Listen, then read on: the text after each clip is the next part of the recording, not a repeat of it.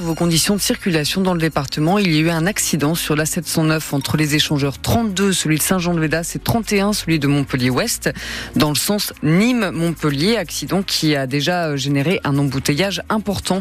Sinon, euh, ce sont les embouteillages habituels à cette heure-là, principalement pour accéder à l'agglomération Montpellier-Rennes, notamment le rond-point du Zénith et les abords du rond-point de la Vérune où il y a beaucoup de monde. Soyez prudents. Un mot sur la météo de demain, Salam Dawi. Eh bien, demain matin, le soleil brille sur toute la moitié ouest de l'Hérault. À l'est, le ciel sera voilé pendant toute la journée. Les températures seront comprises entre 2 degrés le matin et 19 degrés l'après-midi. C'est l'histoire d'un promeneur qui baladait son chien et qui a découvert un squelette de dinosaure vieux de 70 millions d'années. Oui, un squelette dans un très bon état de conservation d'ailleurs, qui était enfoui dans la forêt de Montoulieu. C'est à la limite de l'Hérault et de l'Aude. L'histoire est vraie. La précieuse trouvaille du jeune homme de 25 ans a permis de mettre au jour un, titanosaure presque entier. Titanosaure, c'est un cousin du brontosaure, Arthur Fradin. Toute cette histoire a en effet commencé lors d'une promenade il y a deux ans. On appelle une promenade banale si vous voulez, mais promenant le chien, il y a eu un éboulement en bord de falaise qui a conduit à, à la découverte de certains os de, de, différents squelettes. Membre d'une association de fouilles depuis quelques années, Damien reconnaît rapidement des os de dinosaures et il n'est pas au bout de ses surprises. On savait pas encore que c'était des squelettes en connexion, bien entendu, hein, c'était des os tombés donc isolés et on s'est aperçu seulement au bout de quelques jours de fouilles euh, que c'était des animaux en connexion. Oui, c'est une trouvaille assez exceptionnelle. Oui. Un squelette de titanosaure en connexion, c'est-à-dire un squelette dont on a retrouvé un bloc qui va de l'arrière-crâne à la queue sur 70% du corps. Ah, c'est une rareté.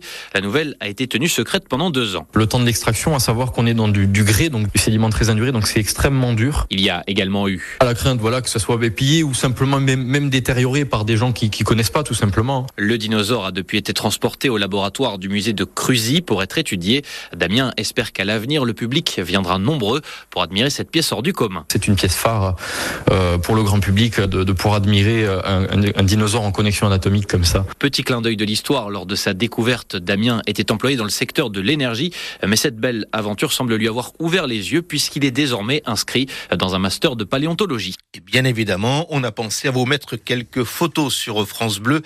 .fr à Prémian, à l'ouest de Bédarieux, quelques habitants avec leur sac de couchage comptent bien passer une deuxième nuit dans la mairie de leur village et comme la nuit dernière, ils protestent une fois encore contre la construction d'une maison qui a été jugée illégale. La bâtisse qui n'est pas terminée fait 11 mètres de haut. Les riverains en appellent maintenant au sous-préfet pour qu'il fasse respecter la loi et demandent sa démolition. Un couple et ses deux enfants ont dû être relogés aujourd'hui à 7 après un incendie qui s'est déclaré dans leur appartement. Le feu a pris au troisième et dernier étage d'un immeuble situé dans le secteur de Villeroy. Il a été rapidement éteint par les pompiers. Personne n'a été blessé.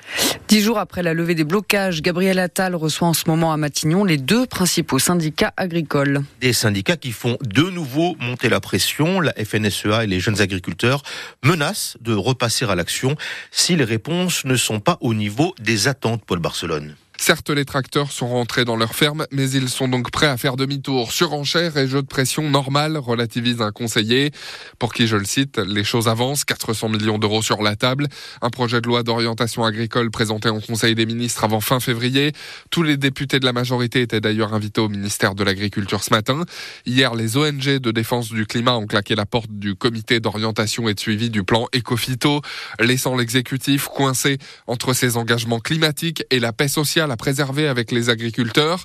Emmanuel Macron recevra les syndicats les plus durs demain, la Confédération paysanne marquée à gauche et la coordination rurale proche du Rassemblement national. C'est notre dernière cartouche, se réjouit un député. Attention au retour de bâton, avertit un allié. Dans 11 jours, le président prévoit d'inaugurer comme chaque année le salon de l'agriculture. Marathon dans les allées en évitant les jets d'œufs, les sifflets et les huées. Des indésirables à l'hommage national qui sera rendu demain à Robert Badinter. La famille de l'ancien ministre de la Justice ne souhaite pas la présence d'élus du Rassemblement national et de la France insoumise. Nous respecterons, je ne veux pas polémiquer, a indiqué Marine Le Pen.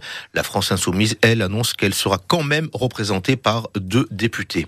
Le préfet de l'Hérault demande la fermeture administrative d'un bar. Le bar Eden Café, situé à l'est de l'Europe à Juvignac. C'est un de plus, dirons-nous. L'établissement a vendu du tabac sans autorisation et a autorisé des clients à fumer à l'intérieur de l'établissement. Il devra fermer pendant quatre mois. En volleyball, quart de finale de la Coupe de France ce soir, Montpellier reçoit Toulouse. C'est à 20h et ça se joue au Palais des Sports de Castelnau-le-Lez.